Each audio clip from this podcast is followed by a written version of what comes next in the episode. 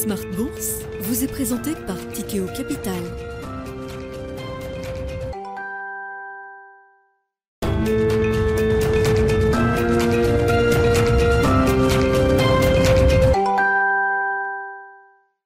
Reparti pour Smart Bourse, votre double dose quotidienne de marché en direct sur Bismart, chaque jour à la mi-journée, 12h30, 13h et en fin d'après-midi, la grande édition pendant une heure à partir de 17h en direct, rediffusée à 20h sur Bismart TV, émission que vous retrouvez chaque jour en replay sur bismart.fr et en podcast sur l'ensemble de vos plateformes. Au sommaire de cette édition ce soir, la fin d'un mois de novembre qui aura été un mois encore très positif pour les actifs risqués et notamment pour les actions européennes. Au total, deux mois de rallye complet pour les indices actions en Europe. Et maintenant, c'est bien sûr la question qui se pose, alors que le rallye est en train de se mettre en pause, on va le dire comme ça, avec une petite séance de baisse aujourd'hui, de consolidation sur les actions euh, européennes notamment, alors que les investisseurs se focalisent à nouveau sur la question sociale. En Chine, les émeutes se multiplient, les images qui sortent de Chine sont euh, évidemment euh, violentes et interpellent la communauté internationale et la communauté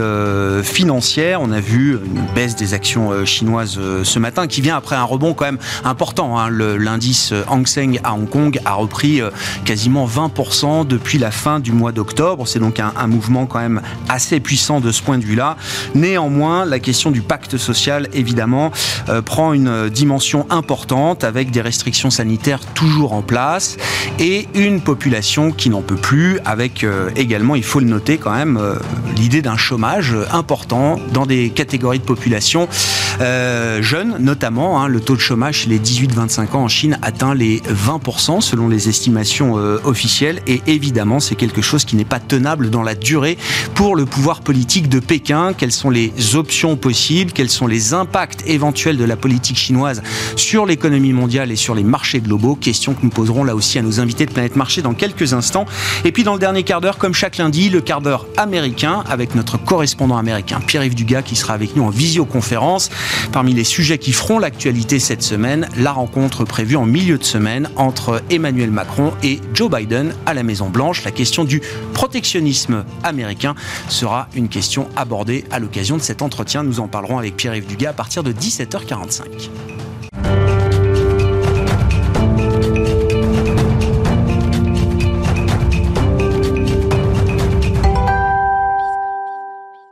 D'abord, tendance mon ami, chaque soir avec Alix Nguyen, les infos clés de marché en cette fin de séance en Europe. Alix, une petite baisse, une séance de consolidation, dira-t-on, pour les indices européens et notamment pour le CAC qui entame donc la semaine dans le rouge. Oui, depuis ce matin, le marché dans son ensemble prend la mesure de la montée du risque chinois et euh, de son impact sur la valeur des actifs et des grandes matières premières. Au fil du week-end, dans les grandes villes du pays, des manifestations se sont multipliées contre la stratégie zéro Covid imposée par le Parti communiste. À noter que certains manifestants sont allés jusqu'à critiquer devant la police le pouvoir local et parfois même jusqu'à demander la démission de Xi Jinping. Des slogans, qui n'avaient plus été entendus publiquement en Chine depuis des décennies. La totalité des grandes places financières d'Asie ont clôturé dans le rouge. À Hong Kong, le Hang Seng s'est trouvé emporté par la chute des titres de Tencent, Alibaba ou encore JD.com.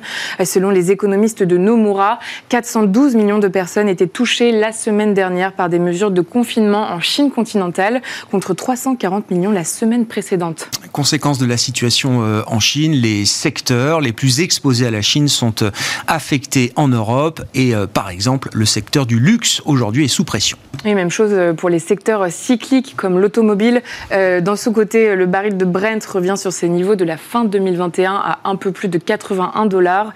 Total Energy recule, Valorec aussi. La quête de valeur refuge ravive en revanche l'intérêt pour les emprunts d'État. À noter qu'à New York, Apple recule. Le groupe pourrait accuser une baisse de production de près de 6 millions de ses iPhone Pro. La situation en Chine contraste avec le sentiment que la Fed pourrait réduire l'ampleur de ses prochaines hausses de taux. Les marchés surveilleront cette semaine le rapport sur l'emploi de novembre aux États-Unis, mais aussi la statistique des revenus et les dépenses des ménages américains, dont sa composante des dépenses de consommation personnelle personnel. Et puis la semaine n'aurait pas la même saveur, évidemment, s'il n'y avait pas d'intervention de banquiers centraux américains, par exemple. Plusieurs responsables de la Fed s'exprimeront cette semaine, dont le président Jérôme Powell, mercredi. Oui, et avant cela, Christine Lagarde s'est adressée ce lundi à la Commission des affaires politiques et monétaires du Parlement européen et elle a laissé toutes les options ouvertes quant à l'ampleur et au nombre des hausses de taux d'intérêt à venir. Dans le reste de l'actualité, enfin, on retient que selon Adobe Analytics aux États-Unis, cette année, les ventes en ligne ont atteint un record de 9,12 milliards de dollars pour le Black Friday, soit une hausse de 2,3%. Celle du Cyber Monday, enfin, devrait dépasser les 11 milliards de dollars. Tendance, mon ami, chaque jour à 17h en direct avec Alix Nguyen dans Smart sur Bismart.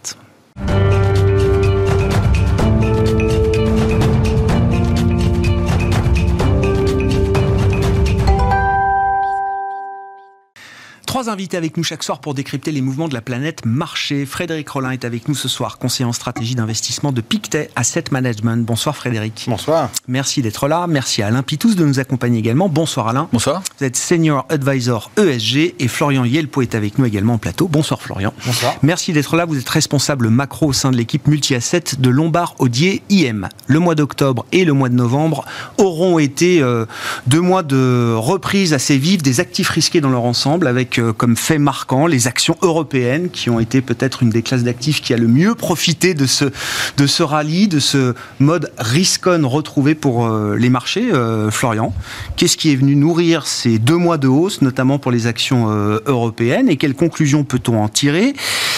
Plus précisément, est-ce que c'est un bear market rally comme les autres, comme ceux qu'on a pu vivre au cours de l'été ou euh, après le déclenchement de la guerre euh, en Ukraine au cours du premier trimestre, ou est-ce que cette fois l'histoire peut être différente?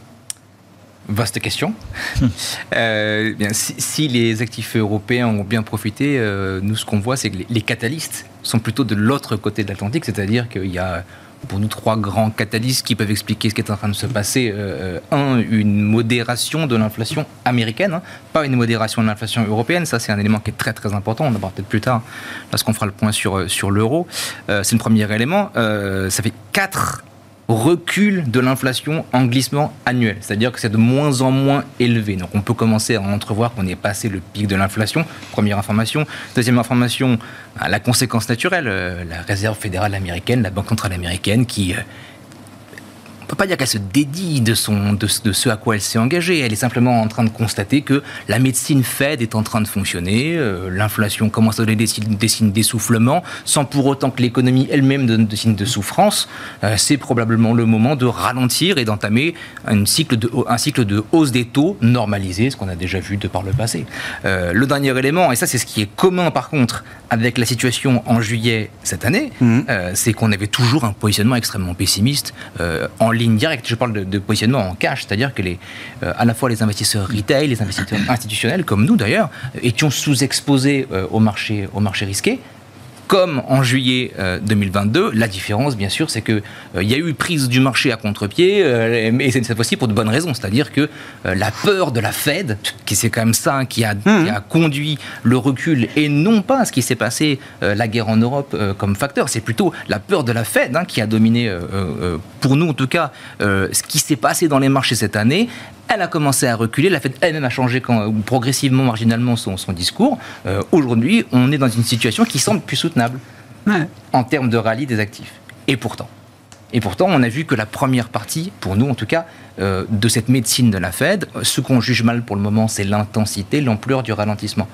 Il n'est pas encore parmi nous, euh, tant mieux. Euh, c'est un beau cadeau au pied du sapin pour les investisseurs et c'est ce qui pour nous explique la poursuite de ce rallye qui devrait nous accompagner probablement caveat avec ce qui se passe en Chine aujourd'hui, ouais, ouais, qui devrait nous accompagner probablement jusqu'à la fin de l'année. En tout cas, Alors, il y a un peu de place nous... encore pour que cet espoir se, se, développe encore un peu plus dans les marchés. Le, les, disons que le, comment dire, le rapport entre les gains potentiels et les pertes potentielles commence largement à se, à se déformer. De là à imaginer qu'on puisse repasser un, un, Noël comme en 2018, euh, je, si, je, pense que vous vous souvenez ouais, ouais. de votre Noël 2018, moi je m'en souviens, euh, on, en est, on en est assez loin pour le moment. Voilà. Pourquoi est-ce que c'est les actions européennes qui ont le plus profité de, de ce schéma que vous décrivez, euh, Florian? Euh, c'est une bonne question. Il y a un effet change euh, au, milieu de tout ça. Euh, c'est quelque chose qui est, assez difficile à cerner.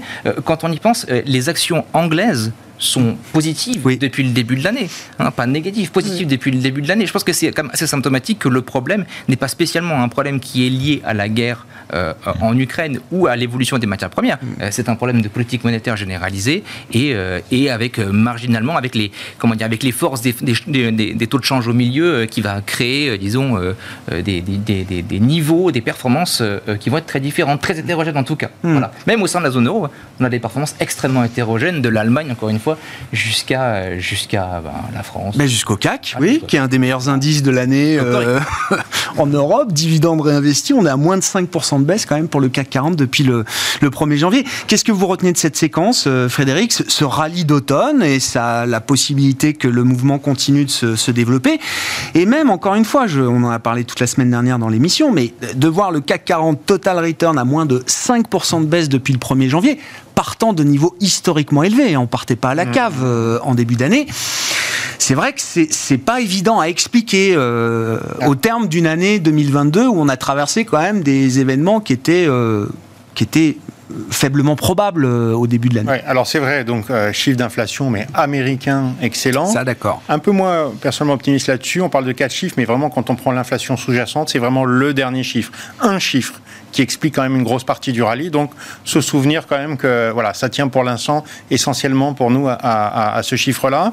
Deux, deux raisons encore supplémentaires pour la hausse. D'une part, la Banque d'Angleterre intervient au moment où euh, le sterling euh, et, surtout les obligations euh, britanniques crachent, ce qui veut dire que ce qui rappelle au marché que même avant la lutte contre l'inflation, plus important encore, la stabilité financière. Hein. Mm. Et donc une, la Banque centrale d'Angleterre qui un jour nous disait je vais réduire mon bilan, quasiment le lendemain, mmh. euh, achète des obligations. Donc ça, c'est un point important. Ça s'est passé aussi en Europe. Hein.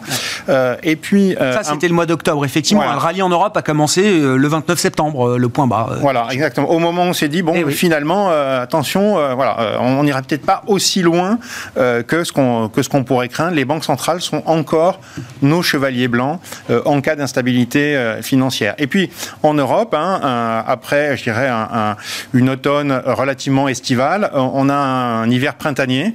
Et donc, toute cette prime de risque énergétique qu'on avait est quand même en train de disparaître. Donc, on a bien travaillé sur le stockage. La plupart des stocks sont autour de 100%. Mais surtout, on pense que ces stocks vont peut-être nous permettre euh, de passer l'hiver. Alors voilà, on va attendre euh, Monsieur Météo euh, toutes les semaines, hein, mais pourrait nous laisser passer l'hiver sans avoir des coupures importantes ou des restrictions importantes. Et ça, quand même, c'était une, prime de risque importante sur l'Europe qui a en grande partie disparu. Puis après, sur le CAC 40 en particulier, bon, bah, comme une grosse présence de, de, Total, hein, quand même. Donc l'énergie, ah comme vous le savez, a plutôt bien fonctionné. C'est 9% du poids de l'indice, hein, je crois, quelque chose comme ça. Donc, oui, c'est majeur. voilà, c'est majeur. Et puis, voilà, des valeurs, certaines valeurs, notamment du luxe. Bon, alors ça, on va, on va voir la suite avec, euh, avec la Chine, euh, qui, voilà, qui, sont, qui sont dans l'ensemble plutôt, euh, plutôt mieux tenus et qui expliquent que cet indice voilà, se, se, tient plutôt pas trop mal. Mm. On a retiré une bonne dose de pessimisme à travers ce, ce rallye.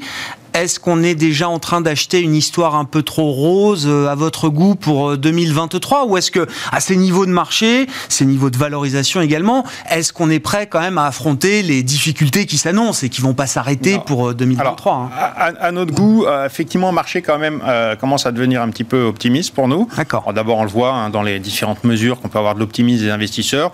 On est passé d'une peur quasi extrême à quand même un, pas seulement un, enfin quand même un bel optimisme aujourd'hui. C'est pas extrême, mais euh, voilà, euh, les, marchés sont quand même bien, les investisseurs sont quand même bien positionnés à la hausse. Tout ça quand même sur un chiffre d'inflation aujourd'hui qui, est celui-là. Mmh. Mais n'oublions pas que voilà, on a quand même un emploi qui est plutôt solide, euh, des salaires qui montent, et donc que l'inflation va avoir quand même un peu de mal à baisser. Alors c'est vrai que les indicateurs court terme de l'inflation sont plutôt bons, donc on pourra avoir encore un ou deux chiffres d'inflation de bons et tenir encore que le rallye tienne un petit peu. Mais attention quand même, on risque d'être, voilà, on pourrait quand même être, être être déçus euh, là-dessus. Hein. Les banques centrales sont quand même aujourd'hui euh, le doigt sur la gâchette. Hein. Euh, Jérôme Poel nous a dit à quel point il comprenait enfin, à quel point il comprenait mal l'inflation. Mmh.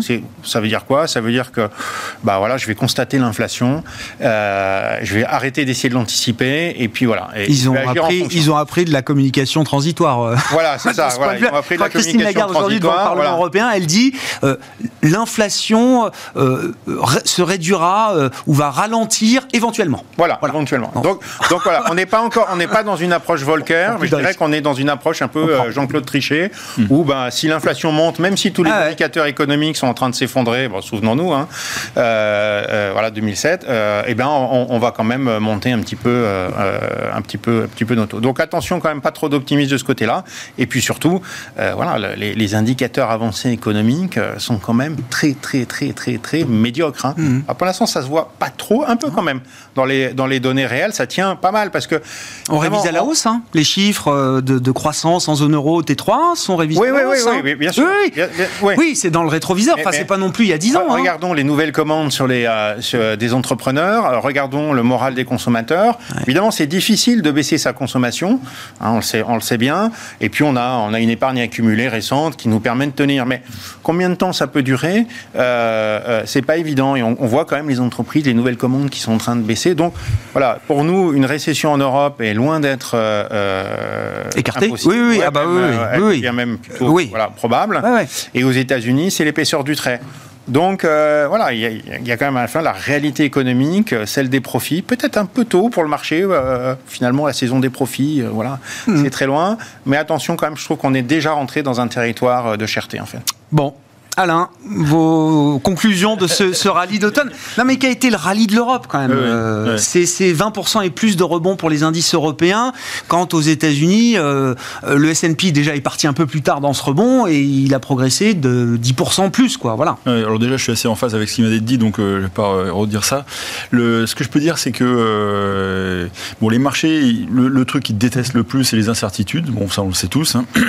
Et bah, on sait que tout ce qui va se passer donc euh, déjà, ça enlève. Euh, enfin, on sait. Disons qu'on a une anticipation assez claire sur ce qui va se passer, une récession euh, qui vient tranquillement se poser comme ça. Et on sait aussi que les entreprises vont réagir particulièrement vite. Donc il y a ce phénomène un peu dans, les esprits. Après, souvent, et on a échangé régulièrement sur ce sujet-là, sur, vous savez, le, dernier sell-off, le, dernier moment où ça balance tout un peu à n'importe quel prix. Alors on l'a eu par endroit pas tellement sur les actions, les large cap euh, ont pas trop vu ça. Hein. Les actions américaines, euh, le S&P a jamais craché, euh, le CAC n'a jamais fait un dernier, vous savez, le, ce truc où le ah marché fait moins la panique, la, séance de panique. c'était une hémorragie continue, mais c'était pas une, une journée de panique sur les grandes valeurs, plus qu'une autre. Alors après, si on regarde par classe d'actifs, on a eu ce crash sur les obligations, ah on a eu ce crash sur des segments obligataires qui ont été quand même particulièrement massacrés. La dette émergente a quand même été quand même sévèrement sanctionnée. Les small cap européens européennes ont quand même souffert et ils prennent pas encore aujourd'hui euh, trop vite. Donc euh, on a eu ce phénomène en fait qui a été un peu diffus et qui a été moins euh, moins médiatisé. Et et ce moment, ce crack, euh, le dernier sell-off, en fait, on l'a eu pratiquement en Angleterre avec euh, euh, l'histoire dont on a parlé tout à l'heure sur la dette anglaise qui, qui, un jour a plus trouvé preneur mm. quasiment. Quoi. Donc, ah on a eu ce, ce trou d'air et les banques centrales tout de suite sont intervenues et on a tout de suite vu un discours qui a commencé à un peu à lever le pied sur ça. Donc, il y a aussi le phénomène évoqué tout à l'heure qui disait que bah, on est tous arrivés en septembre avec des portefeuilles qui étaient quand même assez allégés, quoi. Et puis puis, euh, bah, il faut bien, quand le marché commence à repayer de tous les côtés, bah, vous êtes investisseur, mm. vous avez une course après le benchmark, euh, c'est douloureux quoi, hein, de, rester trop sous-investi. Donc, euh, bah, un peu contraint et forcé, on y va, puis on finit par se trouver des arguments positifs pour y aller. Et on a eu cette séquence comme ça. Et puis après, il y a eu un autre élément et je pense qu'il y a aussi euh, un phénomène, euh, c'est ces phénomènes d'entraînement euh, qu'on voit à la baisse, puis là on l'a eu à la hausse.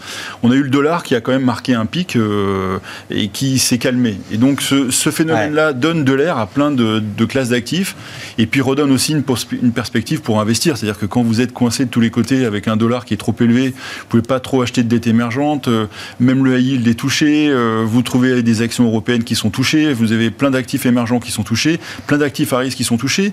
Et, puis ça, tend des spreads de tous les côtés. Là, tout ça, ça s'est un peu dégonflé.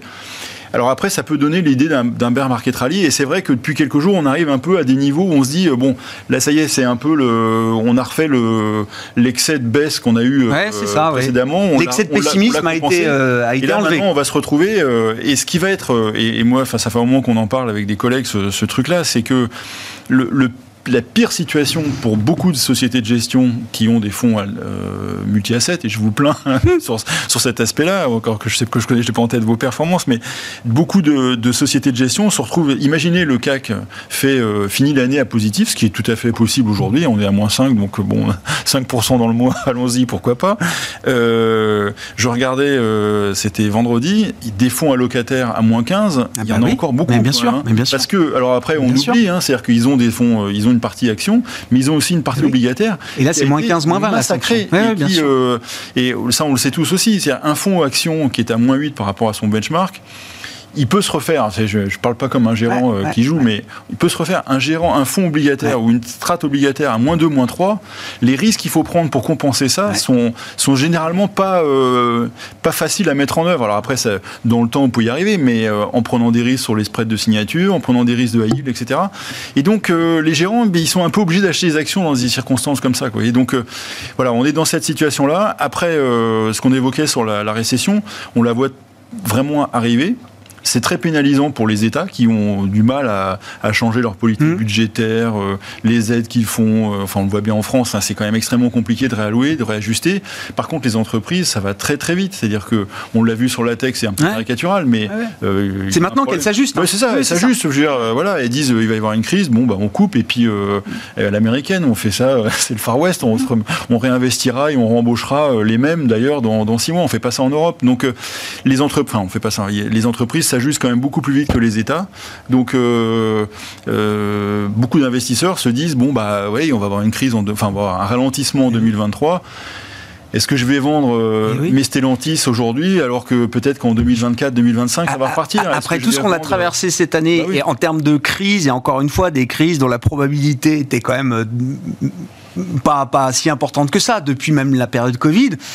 Est-ce qu'une récession, ça peut faire euh, aussi peur que, bah, dans le passé Et puis en plus, on voit les chiffres, les chiffres des entreprises, ont, ils ont réussi à tenir. Et puis euh, l'inquiétude qu'on peut avoir. Alors, par contre, alors je vais venir juste. Enfin, les, inquiétudes qu'on peut avoir, c'est si le, les entreprises ont besoin de cash, euh, besoin de s'endetter ou ont des dettes déjà élevées. Donc ça, c'est quand même un peu embêtant.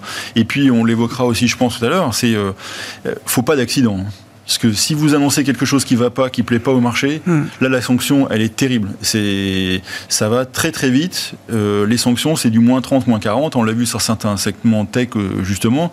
Euh, faut quand vous avez annoncé 6% de croissance du résultat, faut pas annoncer 5,8 parce que là la sanction est terrible. Donc voilà c'est le grosso modo, le, enfin, c'est la, tendance générale, elle est quand même, euh, on se dit bon bah ça va tenir, on va, mmh. on va, on va enjamber tranquillement ouais, mais 2023. Il y, a des pièges, et, mais par contre, spécifiques, les, hein. les pièges ouais, peuvent faire très très très très mal. Hein, encore une fois, dans l'idée de ce, rebond, et euh, Florian, vous le disiez tout à l'heure, euh, il y a l'idée qu'il y a encore un chemin possible pour un, un scénario idéal. Alors dans le monde qu'on connaît, hein, évidemment, notamment pour l'économie américaine, c'est une économie américaine qui atterrirait en douceur autour de zéro en termes de croissance euh, trimestrielle à un moment en 2023, et que pendant ce temps-là, l'inflation américaine aurait suffisamment décéléré, alors de quel niveau parle-t-on, pour permettre à la Fed euh, d'être confiante dans l'idée que le travail a été fait.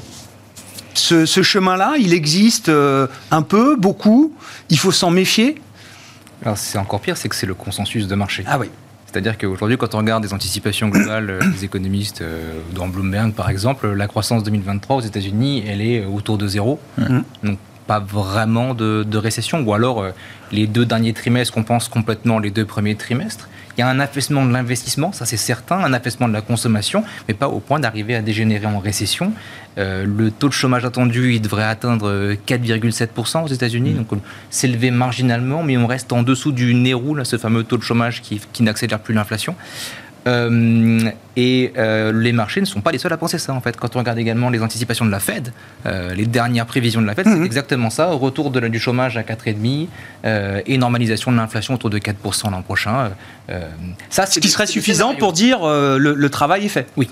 Ça, ça, globalement, enfin, le travail est fait. On a ramené gentiment l'inflation d'un niveau très élevé à un niveau bien plus acceptable socialement.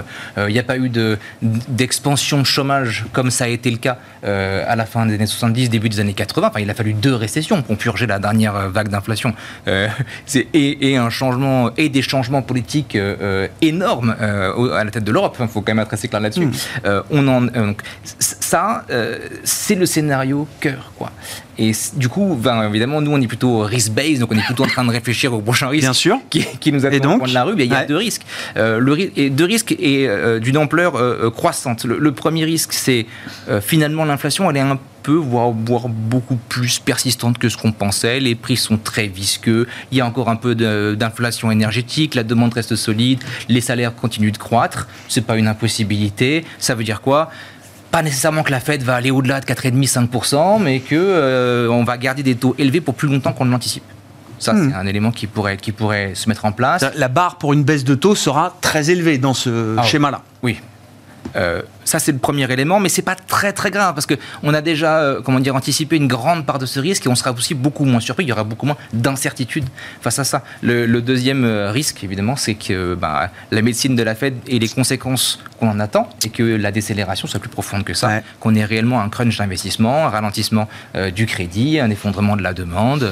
on voit déjà quand même les, les, comment les demandes de prêts aux États-Unis qui sont en train de refluer, le marché immobilier qui commence à tirer un la tête. Donc quelque chose d'assez endogène qui se mettra en place, quoi. Une, récession, un peu endogène. Oui, une récession, une récession, une vraie récession. Qui est normalement le, la médecine, le, le remède qui élimine l'inflation de l'économie. Donc, euh, euh, bon, la, Fed et la BCE marchent effectivement sur une ligne extrêmement fine, mm. euh, et chaque pas de côté sera sanctionné durement par les marchés, probablement, ou alors générera des, des montées d'aversion au risque très puissantes. Voilà, ça, ce sont les deux risques qui, pour nous, vont plus ou moins former l'année 2023 devant nous. Si on arrive à les piloter correctement, les obligations sont incroyablement ah attractives, ah euh, le crédit corporate l'est immensément, euh, la dette émergente euh, l'est fantastiquement, et les equities, or peut-être la tech, qui aussi explique une partie du non-rebond. Oui, oui, des, des, Wall Street, des marchés il y a de la rotation ah hein. Et quand est-ce qu'on pourra trancher cette question? Et très rapidement. Euh, si le catalyseur de, du rallye précédent, c'était la saison des résultats, euh, je pense qu'on va aller de saison des résultats en saison des résultats pour découvrir l'étendue des dommages. Euh, l'inflation en soi, nos collègues des equities nous le répètent tous les jours, c'est pas quelque chose de négatif pour les actions. Mais au bout d'un moment, quand on commence à perdre en pricing power, que les mm. marges commencent à se réduire et que les ventes commencent même à se réduire, il y a un moment où voilà, on a toujours 4%, 4 et demi d'anticiper aux US mm. croissance des, des résultats des ventes. Croissance des ventes. Des ventes, chiffre d'affaires. D'accord. Et, les résultats, parce que les, les, les, marges des entreprises ne sont pas anticipées à la baisse. Hum. Et c'est un petit peu ça qui, qui nous, qui, nous étonne. Le ralentissement bon, est quasiment acquis. Donc immobilier, euh, euh, nouvelles commandes, et puis euh, et puis euh, consommation. consommation voilà perte, de pouvoir d'achat. Et puis les banques aussi euh, qui prêtent encore aujourd'hui mais qui nous disent très clairement dans les enquêtes qu'elles vont plus prêter. Hmm. elles elles se battent pas contre la Fed les banques hein, les marchés éventuellement hmm. mais pas les banques. Donc donc le ralentissement est acquis. Et nous on se pose la question comment est-ce que les entreprises peuvent garder des marges aussi élevées qui sont déjà quand même plutôt sur un top euh, historique alors que par exemple bah, les salaires qu'elles vont qu'elles sont obligées de négocier sont basés sur l'inflation de l'année passée et que cette inflation va baisser n'est-ce pas, et qu'ils ne vont pas pouvoir répercuter euh, cette hausse de salaire probablement sur, euh, sur leur prix. Ils vont être obligés d'emprunter bah, des nouveaux taux, parce qu'il y a quand même des remboursements euh, à, à, faire. Il faut réemprunter sur des taux beaucoup plus élevés. Donc, pour nous, les, les, anticipations bénéficiaires de l'ordre de, de, de 4% aussi pour l'année prochaine nous paraissent quand même élevées. Et, on voit d'ailleurs hein, qu'il y a des... Marché fragile par rapport à ça. La valorisation du marché n'est pas suffisamment à la fin, abaissée pour encaisser une baisse des marges. Bah, côté, vous avez les multiples de valorisation qui sont liés à, la Banque centrale euh, mmh. américaine. Bon, jusque-là, j'irais, l'inflation baisse, euh, il y a un calme sur les anticipations, on n'aura peut-être pas Volcker. Euh, voilà, ça, c'est plutôt calme. Donc, les multiples ont remonté, il y a moins de peur de ce côté-là. Mais de, de l'autre côté de l'équation, il y a les profits. Et, et c'est là qu'on craint. Et surtout, les marges. Euh, voilà, euh, puisque maintenir euh, des, des, hausses de prix au moment où la demande faiblit fortement, ça va pas marcher. Mm. donc, va falloir des prix beaucoup, des hausses de prix beaucoup moins fortes, alors que les salaires, eux, vont continuer de, de monter et que le coût de l'emprunt, etc., etc., vont continuer de monter. Donc, les marges des entreprises vont être sous pression. bon, nous, on a le sentiment que c'est probablement déjà quand même déjà un petit peu en train de se passer. Dans trois mois, à peu près un peu plus de trois mois, on aura les résultats. Mmh. Les marchés sont hauts, un peu optimistes. Voilà, euh, nous on a déjà, on est déjà un peu vendeur, hein, donc voilà. Mais, mais, la prudence, c'est pas loin d'être le moment peut-être pour ceux qui voilà qui n'ont pas fait trop tôt euh, euh, de, de, se mettre en position plus prudente. Ouais. Mm. Si on en vient à la Chine, Alain, entre risque social et risque sanitaire. Donc, soit la Chine met fin plus rapidement que prévu à sa politique zéro Covid et c'est un risque sanitaire peut-être encore important en l'absence euh, de vaccination euh, efficace et suffisamment large. Soit la Chine euh, durcit à nouveau les conditions de restriction sanitaire, et là c'est peut-être un risque social qu'on n'a plus vu depuis, certains analystes l'écrivent, depuis Tiananmen 1989. Ouais, alors les Chinois qui sont des spécialistes du jeu de Go, là, ils doivent être servis parce que c'est extrêmement compliqué. Parce que les, deux côtés euh, sont, sont angoissants pour euh, l'économie mondiale. Même on comprend aujourd'hui la réaction des marchés, euh, qui prend un peu le temps pour analyser tout ça, mais on voit quand même des segments, le luxe une fois de plus, l'énergie qui, qui ça les, les, les matières premières en général qui sont un peu sous pression. Euh, moi, ça fait un moment que je vois pas comment ils vont s'en sortir de cette période-là. C'est-à-dire qu'en fait, euh, ils ont, il y a quelques mois, euh, ils avaient tapé pour taper sur les, investissements immobiliers, pour calmer le jeu, pour faire en sorte qu'il y ait un peu moins de dettes dans cette économie qui est très leveragée. Et aussi, c'est un vrai sujet. Comment ils font pour en remettre aujourd'hui? Donc, ils avaient arrêté. Donc, on se retrouve avec un chômage élevé. Je parle même pas de sanitaire parce que ça, c'est un truc très compliqué. Mais donc, ils avaient arrêté. bon, ça s'est effondré de tous les côtés. Il y a des problèmes de crédit. Enfin, c'est plus gros marché immobilier du monde. Hein, oui, oui. Mais c'est, c'est, enfin, c'est hors de proportion. Euh, est-ce que c'est hors de contrôle? J'en sais rien. Donc ça a commencé à être vraiment très pénalisant. Donc ils avaient commencé, ils ont lâché un peu de laisse, etc. Euh, ça s'était calmé. On voyait un petit peu de revenir de. On s'était dit bon, ils vont peut-être arriver à sortir de cette situation-là, et puis euh, ça va repartir un petit peu. Patatras. en plus, bon, les tensions sociales en Chine. enfin, j'ai peur que ça fasse comme en Birmanie, quoi. C'est-à-dire qu'il y a eu trois semaines d'émeutes, on en parlait puis on n'en parle plus euh, parce que ça a mm. été euh, écrabouillé, parce que là, ça va encore être écrabouillé. Enfin, les, puissances en jeu sont, sont pas comparables. Donc, euh, je pense que les gens sont extrêmement mon amers de cette situation. Ça fait trop longtemps que ça dure. Hein. Là, ce sont des images qui, sortent du pays quand même. Oui, oui, oui mais bah oui. Enfin, vous vous rendez compte dans quel état où on était en France avec quelques semaines de, de, confinement. Oui, oui c'est ça. Mais là-bas, on est quand même maintenant, on est à deux ans, des 400 millions, c'est ce que disait tout à l'heure euh, Alix, dans, son ah truc, 400 euh, millions de personnes qui sont, euh, qui sont confinées encore. Enfin, c'est une situation qui est aberrante. Et, et même s'il y avait un vaccin, combien de temps il faut pour vacciner un milliard et hmm. quelques de personnes Et dans ces conditions-là, je vois pas comment ils vont ouvrir. Enfin, c'est extrêmement pénalisant. Et c'est là qu'on voit quelque chose qu'on avait vu à une petite échelle avec la Russie. C'est-à-dire que pas mal de sociétés, avec ce qui s'est passé en Russie, où ils ont été obligés de sortir en 15 jours, ils ont été obligés d'accumuler des sorties euh, qui ont été très coûteuses. On voyait quand même déjà depuis un moment euh, des transferts au Vietnam, des transferts en Inde, etc. Bon, les plus gros, on voit euh, Apple n'a pas pu faire ça à cette ampleur-là. je crois qu'il y a 200 000, 200 ou 300 000. Ouais, sur le campus de Foxconn, oui, c'est ça. Hein, C'était jusqu'à 400 000. Il y en a encore au moins 200 000. La technicité est quand même importante. Donc, c'est un shift aussi de, du centre de l'économie mondiale. C'est-à-dire que je crois que sur ces dix dernières années, euh, la, Chine est responsable enfin, de 30 à 40 contributrice, de 30 à 40% de la croissance mondiale. oui. Donc, euh, bon, donc euh, tout ça est un, c'est des changements qui sont incrémentaux, ça ne vient pas tout de suite. Et puis le dernier point, et moi ça c'est quelque chose auquel je suis sensible, c'est le SG là-dedans. C'est-à-dire que le E, ils sont pas ridicules du tout, hein, nos amis chinois. Hein, ils font énormément de choses. là aussi, faites un appel d'offres pour des bus électriques, puis vous allez voir qu'est-ce qui va répondre. Il n'y a que des Chinois qui peuvent répondre.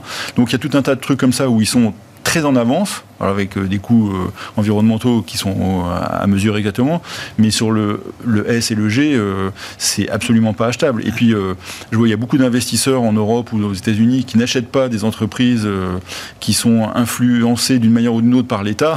bon, bah là, c'est le truc s'arrête, quoi. C'est-à-dire mm. qu'on a vu des segments entiers qui ont été massacrés par des décisions de l'État un peu à l'emporte-pièce, avec encore régulièrement, de temps en temps, il y en a encore un il y a quelques temps qui a disparu pendant quelques semaines ah pour être rééduqué. Enfin voilà, c'est, c'est, pour moi, c'est un Alors j'entends quelquefois. Oui, c'est ininvestissable. Bon, moi, c'est pas investissable. Oui, oui, fait. Et puis il y a tellement de choses à faire. Si votre client vous oblige pas à investir en Chine, il n'y a pas de raison d'y aller. Quoi. Et ça, des oui, non, mais bien sûr. Mais si vous voulez investir sur quelque chose qui est lié à la Chine, bah, faites du luxe, faites pas des actions chinoises. Enfin, bon, Oui, mais bon, enfin, je, suis même étonné parce que l'affaire Foxconn est intéressante. Donc il y a le côté restriction sanitaire. Il y a eu un bug visiblement. Enfin bon, bref, on, a lâché une prime, un chèque de 1400 dollars, je crois. Encore une fois, Apple, je pense, c'est le premier dans l'ordre de, de Foxconn dans cette huile c'est pas la première fois qu'il y a des, des, sujets de ce point de vue-là. Euh, ça glisse sur Apple. Euh, alors Apple a baissé cette année, le titre, euh, je parle, mais pas du tout sur des considérations de, problèmes de droits sociaux dans les usines chinoises ou autres. Apple n'a jamais été affecté par ça. Mais je sais pas si vous vous rappelez, il, y a, il y a 24 mois, quand on parlait de la tech, on avait ces sujets ESG mm. e sur la tech. Amazon, il y a des problèmes sociaux depuis mm. très longtemps. Mm. Tesla aussi, Google sur d'autres des thématiques sur les données privées, etc. C'est des mèches très très lentes, mais mais quand, vous, quand c'est parti, vous redressez pas ça tout de suite, quoi. Donc, je, ne mets pas téléperformance dans le même sac, mais c'est quand même une boîte de tech. Oui, mais c'est quand même une boîte de tech. Oui, mais enfin. Euh, aujourd'hui, ça a été pricé comme une boîte de tech. Euh, oui, mais vous voyez, euh, par exemple, typiquement téléperformance, si on peut en parler en deux secondes, c'est-à-dire que bon, il y a ce, cet accident qui arrive, mais ça fait un moment que les investisseurs ESG sortent. Moi, je me rappelle aussi Orpea. Enfin, on peut en reparler. Il y a des investisseurs ESG qui étaient sortis depuis très longtemps sur ce sur dossier-là. pas tous visiblement. Non, non, pas tous. Non, mais bon, après, enfin voilà ces trucs. Puis bon, je veux dire, si on ne peut pas donner des leçons sur ce truc-là. Hein. Euh, mais oui, c'est les, les, choses euh, plafonnent, se dégradent un peu. Bon, c'est pas très grave. Ah oui, on va s'arranger, machin, etc. Puis à un moment donné, ça se casse et le remettre ça dans l'autre sens, ça va être extrêmement compliqué. Comment voulez-vous faire pour que euh, la Chine redevienne investissable sur le plan ESG vous allez voir que Xi Jinping va dire bon, faut changer le mode économique. Bon, je sais pas, Charles Michel, il va y aller cette semaine, hein. président du Conseil européen. Il y sera jeudi. Oui, euh, bon, bon, courage. Oui, aussi, c'est des travaux de longue haleine. Et vous voyez, c'est des choses qui mettent beaucoup de temps à se dégrader, mais quand c'est dégradé, pour rattraper ça, c'est très très long. Sur la Chine, messieurs, Florian et puis euh, Frédéric, euh, il y a une issue positive possible pour la Chine déjà, et puis pour la macro globale dans son ensemble ou pas? Si on, veut, si on veut regarder le verre à moitié plein, euh, il y a il y a deux éléments que je regarderai. Le, premier, c'est qu'il y a pas mal de mesures qui sont en train d'être déployées. On ne les voit pas trop, mais la croissance du crédit a repris. Euh, hmm. euh, la Banque centrale euh, est la seule banque centrale d'ovige de toutes les grosses banques centrales mondiales. il y a des efforts qui sont déployés, mais le relais à l'économie et puis le relais à la situation sociale, sanitaire, que je ne commenterai pas, bien sûr, prend du temps. Et la Banque centrale ne peut rien faire contre cette situation sanitaire globale. Ça, c'est une évidence. le deuxième élément, c'est que bah, c'est aussi un signe, enfin, je vois aussi là-dedans un signe qu'il euh, y a une velléité de sortir de cette politique euh, zéro Covid. Maintenant, on parle de politique zéro Covid dynamique. Euh, il commence à faire un petit peu dans le, dans le marketing. Mmh. C'est intéressant, mais disons, la, tendance, la direction en tout cas est bonne. Si on déconfine aujourd'hui la Chine, plus les aides qui ont, été, qui ont été déployées et qui vont encore être déployées, on le verra assez vite dans le prix des matières premières. Euh, pour nous, ça, c'est l'un des risques, justement, dans ce scénario qu'on disait. Le risque numérique dont on parlait, pardon, dans le, dans le premier de ces risques, la progression de l'inflation plus importante l'an passé, là-dedans, il y a un case, il y a un élément qui pourrait dire, ben, la Chine se déconfine plus vite pour des raisons peut-être politiques. Euh, il y a une demande, c'est le deuxième consommateur de matières premières, en tout cas de pétrole, euh, au monde. Euh, on le verra dans, dans, les prix, et ça, ça va se mélanger évidemment avec les sanctions qu'on tente d'appliquer, la deuxième vague de sanctions qu'on tente d'appliquer à la Russie, le price cap, les contraintes sur la production russe et les quotas de l'OPEC. c'est un cocktail détonnant en fin de cycle parce que c'est là où on en est. On est en fin de cycle. Là, en première intention sur les nouvelles chinoises, le marché des matières premières baisse plutôt. Oui, bien sûr. C'est ça. Ah oui. Pour le moment. Mais vous dites, il y a un risque de. Alors, je sais plus, euh, choc contre choc. mais c'est-à-dire quoi Après le choc de matières premières pétrolières, on pensait que oui, il y a l'idée d'un contre-choc, effectivement, mais ce contre-choc pourrait être euh, à nouveau subir lui-même un, nouveau choc euh, de, de, de, ah de demande euh, cette fois. De demande. Souvenons-nous de 2008, on en reparlait précédemment avec Trichet, la montée des prix du pétrole sur la base de la consommation chinoise en fin de cycle. C'est exactement ce qui nous a emmené le pétrole à 140 dollars le mm. baril en 2008. Et ensuite, la rentrée dans la récession a remis les choses en place assez rapidement avec une descente à 80. Donc c'est des choses qui peut être très volatile. Je ne lirai pas trop dans la baisse du jour sur le marché du pétrole. Frédéric sur ces considérations euh, chinoises, ce que ça peut avoir comme impact. Alors pour l'investissement euh, en Chine, si on a envie d'être investi euh, en Chine, et puis pour le, le reste également, on voit toujours qu'il y a des secteurs en Europe qui réagissent fortement aux nouvelles chinoises. Je crois que le, le ralentissement chinois de ces derniers trimestres, finalement, nous a plutôt servi, paradoxalement, puisque les investisseurs ne regardent, assez peu la croissance mm. hein, pour l'instant, euh, mais regardent l'inflation. Effectivement, baisse des matières premières mm. et donc euh, un, certain, un certain contrôle de l'inflation. Euh, pour ce qui est, euh, et puis aussi réallocation aussi, hein, euh, parfois depuis les émergents et la Chine, vers les actions, euh, vers les actions développées. Il y a eu beaucoup de sorties. Hein. On a vu une capitulation à un moment des, des, des, investisseurs depuis une remontée. nous, pour nous, les actions chinoises, clairement, il y a un manque de visibilité. Donc on n'a pas envie de prendre une position d'un côté ou de l'autre. Alors vraiment, c'est pas cher. Hein, voilà, pour un pays qui est voilà, une croissance potentielle euh, extrêmement importante, euh, mais euh, pas de visibilité sur, vraiment sur une politique économique pour nous qui est plutôt favorable, mais qui n'est pas à la mesure des problèmes économiques euh, euh, chinois aujourd'hui, et notamment de l'effondrement de l'immobilier et de la désaffection. C'est-à-dire que les euh, particuliers ne veulent plus acheter aujourd'hui d'immobilier de peur tout simplement de ne pas être livrés, par exemple. Donc voilà, une politique qui est quand même assez timide. Et puis, effectivement, un zéro Covid, on se demande par où on, peut passer. On enlève ce zéro Covid, eh bien, voilà, on a une résurgence, un vaccin qui marche peut-être probablement pas très très bien quand même avec les, nouveaux variants, et puis un système hospitalier qui est très très bon pour un pays émergent, mais qui n'est pas à la hauteur euh, des pays euh, encore des pays euh, développés. Il aurait fallu encore un petit peu de temps. Et puis si on continue de fermer, effectivement une économie qui va pas, et puis des problèmes sociaux. Alors sur lesquels je, ne suis pas sûr qu'on puisse vraiment extrapoler des choses importantes, mais voilà, en tout cas, ça peut, ça peut arriver. Donc, on reste en retrait.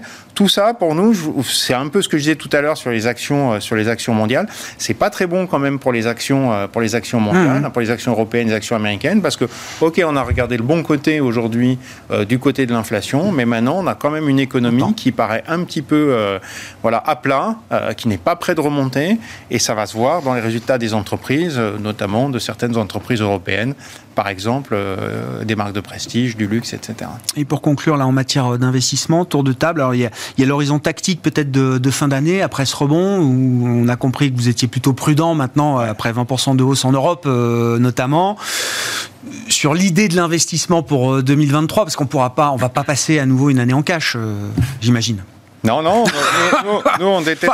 je dis ça, j'en sais rien. Dans le cadre d'un ralentissement économique, aujourd'hui encore, on ne déteste pas, par exemple, les obligations américaines. Hein. Euh, voilà, il y a quand même des, des, bah, élevés. oui, de 4,30 à 3. Voilà, donc voilà, mais c'est hein, vrai que bon, maintenant, voilà. Mais en tout cas, ça reste encore plutôt, euh, plutôt correct. On ne revient pas encore sur le crédit, justement, à cause de ces soucis de, de, récession potentielle, parce que c'est vrai que les spreads de crédit sont aujourd'hui euh, sont très appétissants, en fait. Hein.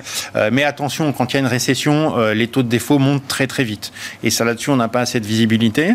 Alors, on peut aller, donc il n'y a pas énormément de choses hein, qu'on aime pour l'instant, mais on peut aller, par exemple, sur, pour nous, sur les actions japonaises, sur lesquelles l'économie tient quand même mieux euh, euh, aujourd'hui, et notamment grâce à une inflation qui reste assez modérée et une banque centrale qui maintient une politique monétaire euh, mmh. aujourd'hui plutôt accommodante, des taux très très bas pour encore voilà quelques mois. Donc en mars, le Kuroda, va être va être remplacé. Mais enfin voilà, ils vont probablement pas changer de politique monétaire tout de suite. Il n'y a pas vraiment de raison, hein, surtout si on a un ralentissement mondial. Et voilà, des valorisations qui sont correctes, des belles entreprises. Euh, donc là, ça peut être intéressant. Euh, voilà, ne rigolez pas, Grégoire. Ah non, non, non, mais jamais. Je sais que les actions japonaises. Non, mais je suis ravi qu'on parle du non, mais il faut vraiment, voilà. mais bien sûr. C'est souvent des marchés qui sont oubliés. Euh, alors, c'est pas un marché forcément excellent à très long terme, parce qu'il y a vraiment une démographie qui est très défavorable et c'est une économie qui est très mature. Mais aujourd'hui, dans le contexte fin 2022 et, au moins première moitié de 2023, ça peut être un marché très intéressant. Avec un yen qui a fini peut-être de baisser contre le dollar. Alors le yen, on voit, on le voit pas tellement encore baissé. D'abord, euh, c'est beaucoup une hausse du dollar, hein, euh, notamment. Euh, voilà. Et si on a cette légère inflexion de la Banque centrale américaine, à laquelle on veut bien croire, mhm. bon, à ce moment-là, c'est probablement la fin de la, de, de, la baisse du yen qui est vraiment au plancher. Voilà, il faudrait vraiment une grosse dynamique pour continuer de le faire baisser. Florian, considération d'investissement tactique et puis peut-être sur 2023 Alors on a pas mal risqué notre portefeuille, hein. on est passé de 70% de cash à aujourd'hui 35-40%. Ce qui est pour nous déjà une marque voilà, de, de remonter un peu d'agressivité. Pour autant, on a de la peine à voir un rallye qui va qui va perdurer. Là-dessus, on est assez d'accord globalement. au sein de la maison LOIM, on aime bien les bonds. Euh, mes collègues du Fixed Income ont écrit un papier qui s'appelle The Bond is Back, parce que euh, ils, disons qu'il y a le, le rationnel est assez simple. Hein. La duration, c'est plutôt la sensibilité taux, pardon. C'est quelque chose qu'on aime bien en période de récession, et les obligations high grade, donc la partie la, mmh. moins risquée du crédit aujourd'hui, anticipent déjà une partie des défauts. Disons que sur une, une période de détention suffisamment longue, euh, c'est à nouveau attractif. Pour l'instant, on n'est pas encore convaincu par les, par les actions, mais on cherche ce qu'on appelle des poches de croissance, donc des, des sous-secteurs qui peuvent survivre à des périodes de, de d'affaissement de la consommation globale.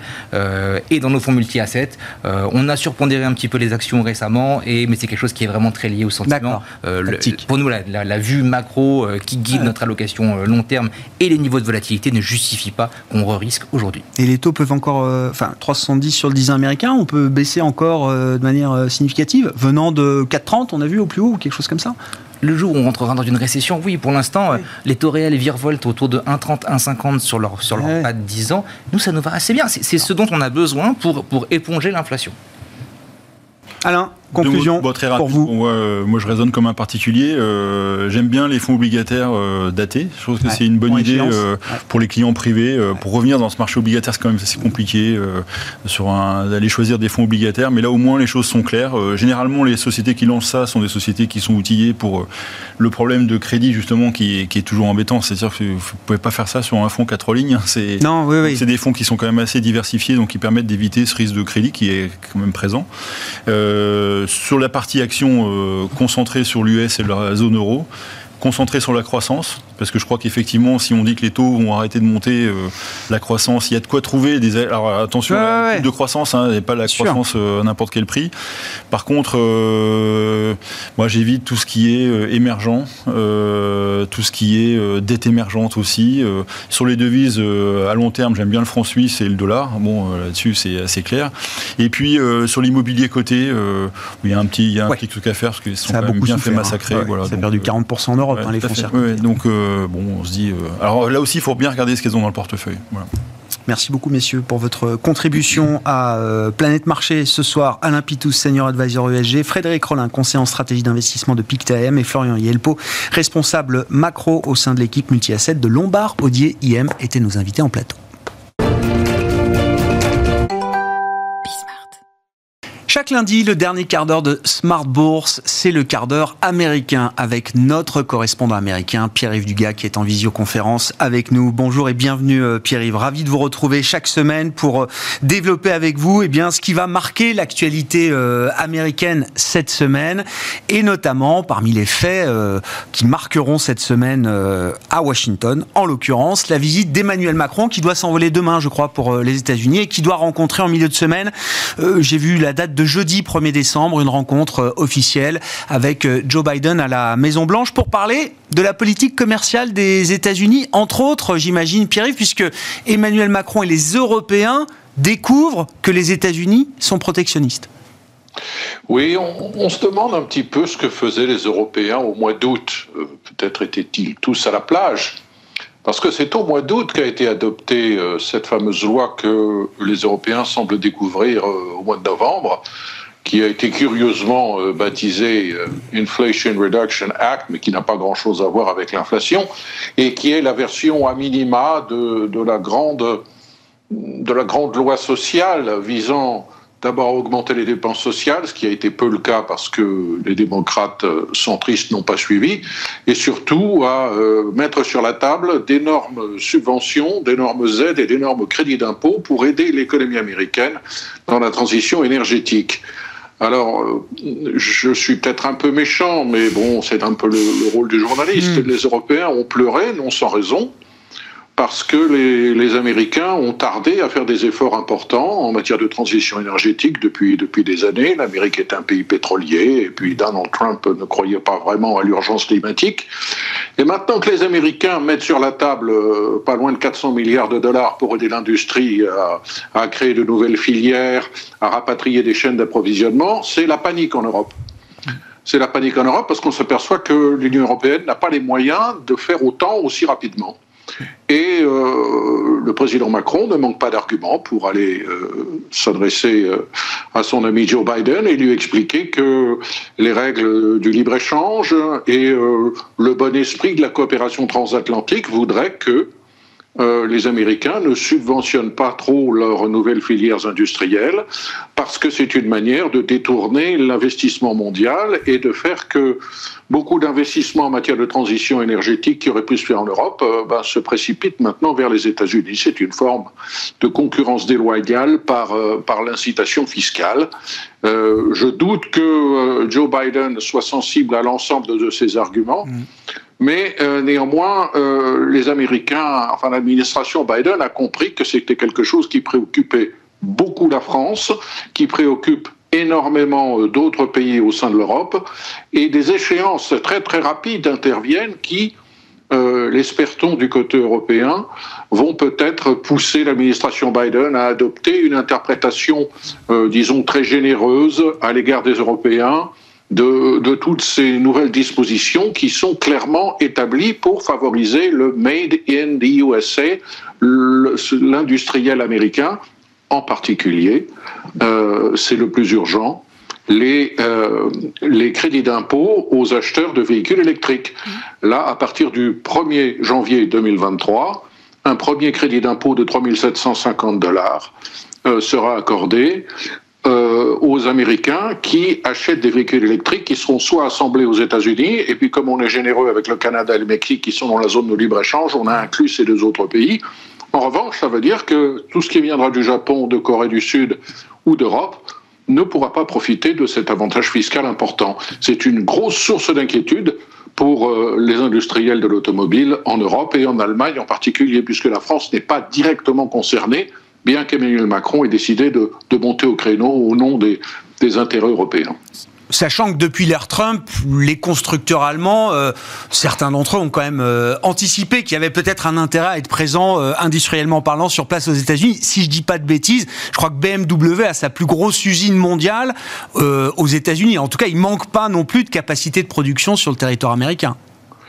Tout à fait. En gros, la moitié de la production automobile sur le territoire américain émane de marques qui ne sont pas des marques euh, originellement américaines. Euh, Nissan, Toyota en particulier, le numéro un, mais c'est vrai aussi de Honda, c'est vrai de, BMW et de, Volkswagen, de Nissan. Leurs investissements ont été considérables depuis les années 80 et leurs investissements se sont accélérés au cours des, dernières années et c'est particulièrement mal vécu pour eux de voir qu'en dépit de, des, dizaines de milliards de dollars et des dizaines de milliers d'emplois américains, euh, sous la responsabilité de ces firmes non américaines, euh, l'éligibilité à ce qu'il y a de plus juteux dans les incitations fiscales pour la transition énergétique et pour la création de cette nouvelle filière électrique, eh bien, euh, l'essentiel de ces incitations fiscales du côté consommateur, en tout cas, risque de leur échapper. Il y a un deuxième crédit d'impôt qu'il est moins urgent du point de vue européen de corriger, mais qui sera beaucoup plus compliqué à corriger.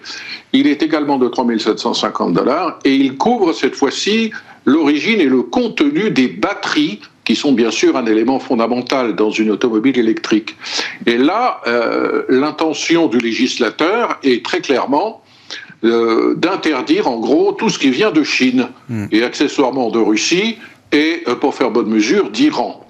les seules exceptions à ces principes-là ont été accordées aux pays qui ont des zones de libre-échange avec les États-Unis, comme par hasard la Corée du Sud et le Japon ont signé un accord de libre-échange avec les États-Unis.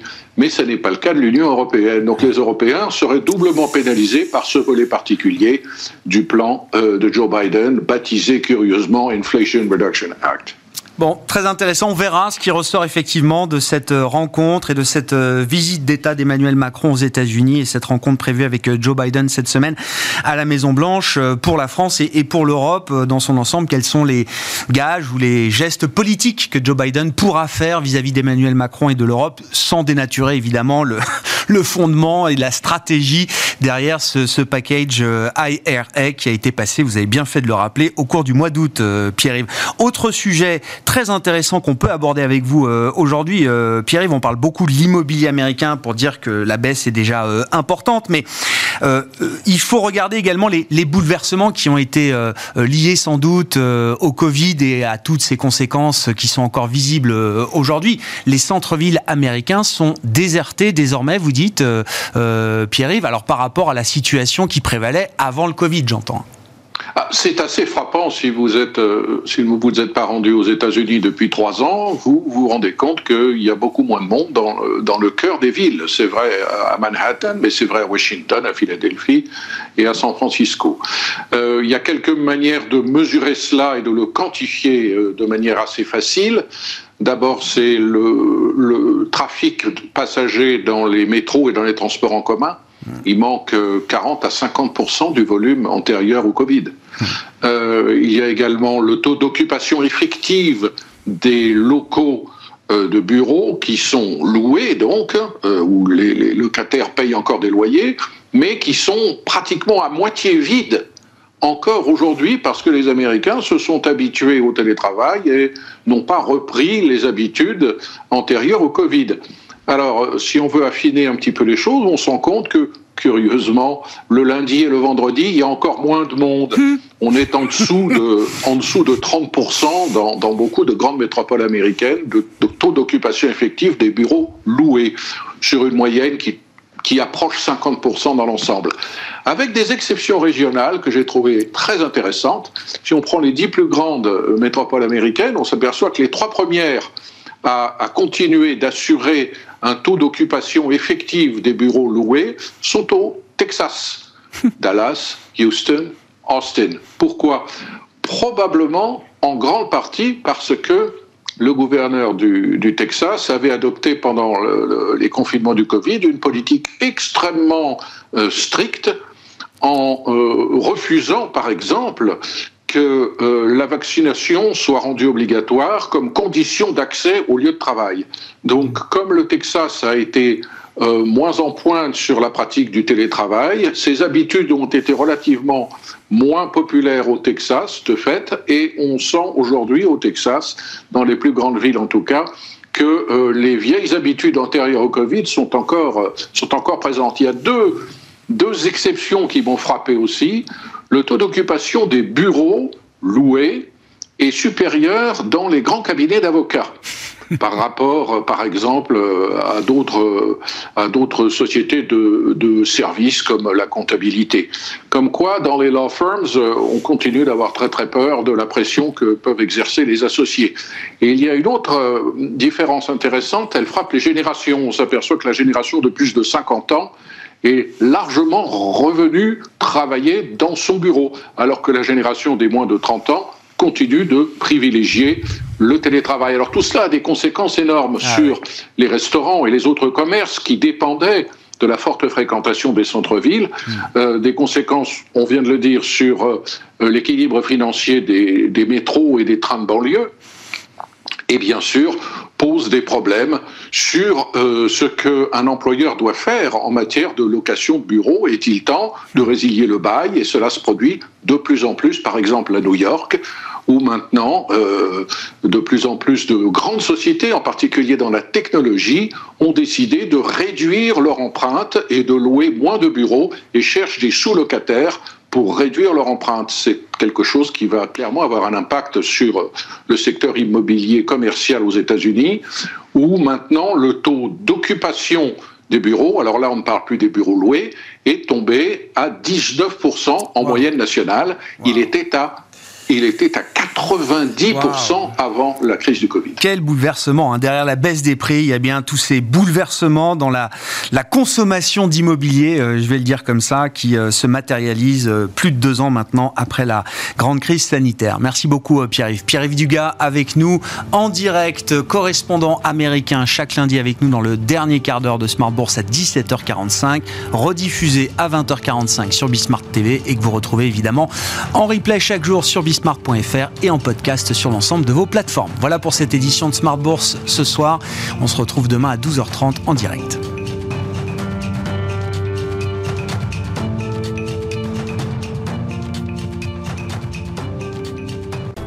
Smart Bourse vous a été présenté par Tikeo Capital.